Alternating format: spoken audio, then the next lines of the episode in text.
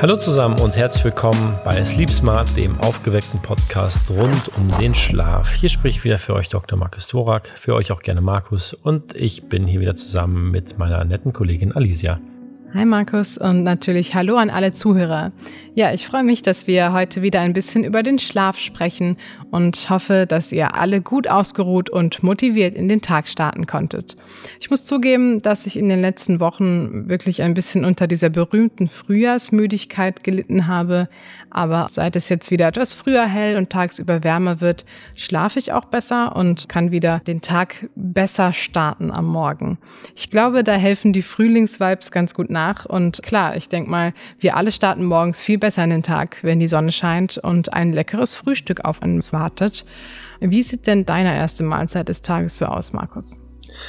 Du, ich achte eigentlich schon seit ganz langer Zeit auf ein gesundes und ausgewogenes Frühstück in meiner Familie. Es ist wirklich so, dass man irgendwie morgens dann auch immer Obst, ein paar Säfte und auch irgendwie viele Cerealien auf dem Tisch hat. Äh, bei mir sind so Proteine und Kohlenhydrate am Morgen ganz wichtig. Ich merke, da bin ich am Tag dann einfach deutlich leistungsfähiger. Und von daher, ja, ähm, versuche ich schon, meinen Vitaminbedarf am Morgen irgendwie reinzukriegen. Okay, ja, das klingt nicht nur lecker, sondern eben, wie du sagst, schon nach einer Menge Vitaminen und Energie. Und gerade die Vitamine sind ja auch ganz wichtig für die Gesundheit, aber sie können tatsächlich auch unseren Schlaf beeinflussen. Und wir wissen ja schon, dass unsere Ernährung grundsätzlich eine ganz wichtige Rolle auch für den Schlaf spielt. Darüber haben wir ja ganz allgemein auch schon in äh, anderen Folgen gesprochen. Hört da natürlich gerne mal rein. Aber heute wollen wir eben die Vitamine einmal genauer unter die Lupe nehmen und herausfinden, wie und vor allem welche Vitamine für unseren Schlaf eine Rolle spielen. Markus, erklär uns doch aber anfänglich jetzt einfach mal, was genau sind eigentlich Vitamine? Wir können Vitamine wirklich als lebenswichtige Stoffe definieren, die maßgeblich an fast allen Prozessen in unserem Körper beteiligt sind und ganz essentiell für normale Funktionen von unserem Stoffwechsel, Immunsystem und anderen Prozessen quasi agieren. Was viele gar nicht wissen, Vitamine dienen wirklich auch unter anderem als Katalysator bei vielen Stoffwechselprozessen. Das bedeutet, dass ohne diese Vitamine auch gewisse Prozesse gar nicht richtig ablaufen können und sie sind weiterhin auch sehr stark beim Zellaufbau beteiligt. Und damit wir wirklich gesund und leistungsfähig bleiben können, brauchen wir eine ausreichende Vitaminversorgung. Vielleicht nur so am Rande. Es gibt insgesamt 13 Vitamine und man entscheidet hier eigentlich in zwei Gruppen. Einmal die sogenannten fettlöslichen Vitamine. Das sind die Vitamine A, D, E und K. Und die wasserlöslichen Vitamine, also sprich alle B-Vitamine, die darunter fallen und Vitamin C. Ja, Vitamin D, Vitamin A, also viele kennen wir ja zumindest vom Namen her auch schon aus dem Alltag und äh, sie begegnen uns ja auch eigentlich täglich, gerade im Rahmen einer gesunden Ernährung. Aber was genau dahinter steckt, das wissen wir dann häufig nicht mehr so detailliert. Jetzt sagst du, die Vitamine werden in zwei Gruppen unterschieden, einmal die wasserlöslichen und einmal die fettlöslichen Vitamine. Wo genau liegt da jetzt der Unterschied, beziehungsweise welche weitere Bedeutung hat denn diese Eigenschaft? Also der erste Unterschied ist, wie es der Name beschreibt, dass äh, gewisse Vitamine nur in Wasser und andere wiederum nur in Fett gelöst werden können. Das kann man sich an einem schönen Beispiel anschauen, kennt jeder von uns. Ne? Eine Möhre hat äh, eigentlich viel Vitamin A, sagen alle. Es ist aber so, dass äh, in der Möhre im Endeffekt das Beta-Carotin, also ein Vorgängerstoff vom Vitamin A enthalten ist und nur durch ein Spritzer Öl oder ein Stück Butter, also dieses Fett quasi daraus, im Endeffekt das ähm, Beta-Carotin zu Vitamin A umgebaut werden kann und als solches dann auch genutzt werden kann. Dafür ist es bei fettlöslichen Vitaminen auch so, dass sie einfach im Körper länger gespeichert werden können. Wasserlösliche Vitamine äh, können mit Wasser dann im Endeffekt dann schon weiter umgebaut werden, werden hingegen aber dann auch schneller ausgeschieden und müssen halt regelmäßiger dann über die Nahrung auch konsumiert werden. Das ist natürlich auch gut zu wissen, damit die Vitamine, die wir aufnehmen, auch im Körper dann richtig genutzt werden können. Und ich denke, so ein bisschen was über die Wirkung bestimmter Vitamine, das kennen wir ja alle. Gerade so Klassiker, wie du schon angesprochen hast. Karotten sind gut für die Augen, weil sie viel Vitamin A enthalten. Oder dass Zitronen auch sehr viel Vitamin C enthalten und das wiederum sehr gut ist bei einer Krankheit für das Immunsystem. Das sind ja so gängige Klassiker, die wir eigentlich kennen. Klar ist also auf jeden Fall, Vitamine sind ganz wichtig für die Gesundheit, aber wie genau hängen sie jetzt mit dem Schlaf zusammen? Ja, man kann wirklich auch einen direkten Zusammenhang mit dem Schlaf feststellen, wenn man eine Vitaminunterversorgung hat. Und man muss die Logik einfach mal auch im Kopf haben. Wenn Vitamine ganz wichtig sind für zahlreiche Körperfunktionen, gesunden Stoffwechsel etc., und auch das Nervensystem mit beeinträchtigen können, ist der Schlaf ja dann auch nicht weit entfernt. Und wir wissen, dass ein Mangel oder eine Unterversorgung bestimmter Vitamine und Nährstoffe den Schlaf auch wirklich negativ beeinträchtigen kann. Zum Beispiel das Einschlafen oder auch die Schlafqualität reduzieren kann sowie auch die Schlafdauer im Allgemeinen negativ beeinflussen kann. Und im Gegenzug wissen wir auch, dass ein gestörter Schlaf oder Schlafmangel zu einem erhöhten Vitamin- und Vitalstoffbedarf am Tag führt. Das hatten wir ja schon mal in dem Podcast zum Thema Ernährung mal angedeutet. Also von daher sind Vitamine und Schlaf unmittelbar auch miteinander verbunden. Das heißt, besonders wenn uns Vitamine fehlen, dann leidet auch schnell der Schlaf darunter. Aber wie erkennt man denn dann einen Vitaminmangel? Oder auch gefragt, wie schnell entsteht so eine Unterversorgung mit Vitaminen? Also eine Unterversorgung kann schnell passieren, wenn man zum Beispiel ein paar Tage, ein, zwei Tage gar nichts isst oder über einen längeren Zeitraum sich entwickeln. Man muss hier allerdings zwei Faktoren berücksichtigen. Erstens einmal, welche Ernährungsgewohnheiten hat man? Das heißt, wie nimmt man Vitamine zu sich? In welchem Ausmaß nimmt man sie zu sich? Beziehungsweise können die auch vom Körper richtig verarbeitet werden? Und zweitens die körperliche Verfassung.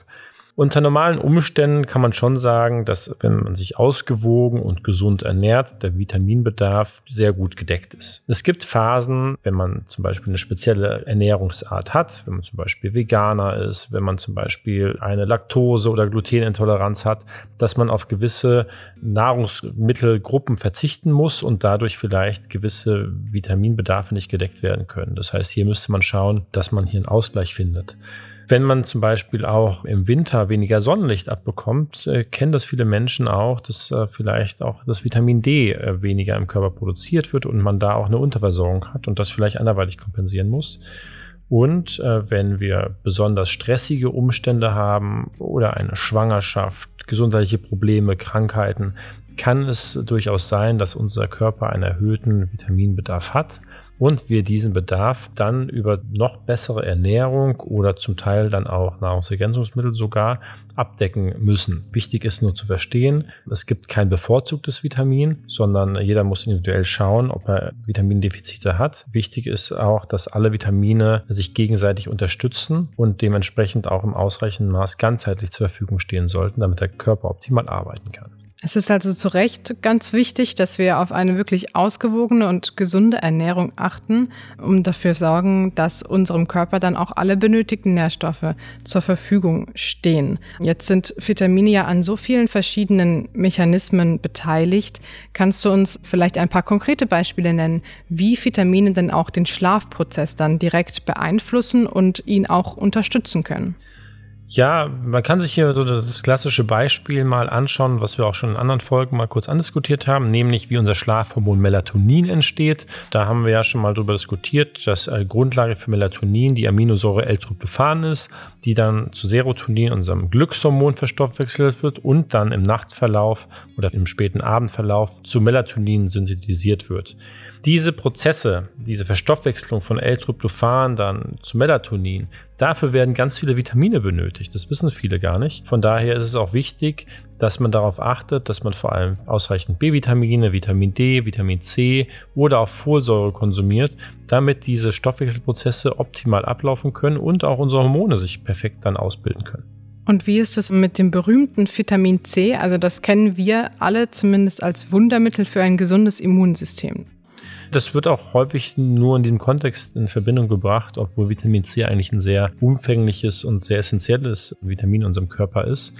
Vitamin C ist besonders bekannt für die antioxidative Wirkung, die es hat und den positiven Einfluss auf unser Zellgewebe, auf Knochen, Zähne und vor allem auch das Immunsystem. Weniger ist aber bekannt, dass auch Vitamin C die körpereigene Produktion von Serotonin quasi mit beeinflussen kann. Also da ganz wichtig ist auch für diesen Syntheseschritt und dementsprechend auch, weil ja Serotonin wichtig für Melatonin in der Produktion ist, direkt hier eine Einwirkung auf den Schlaf haben kann.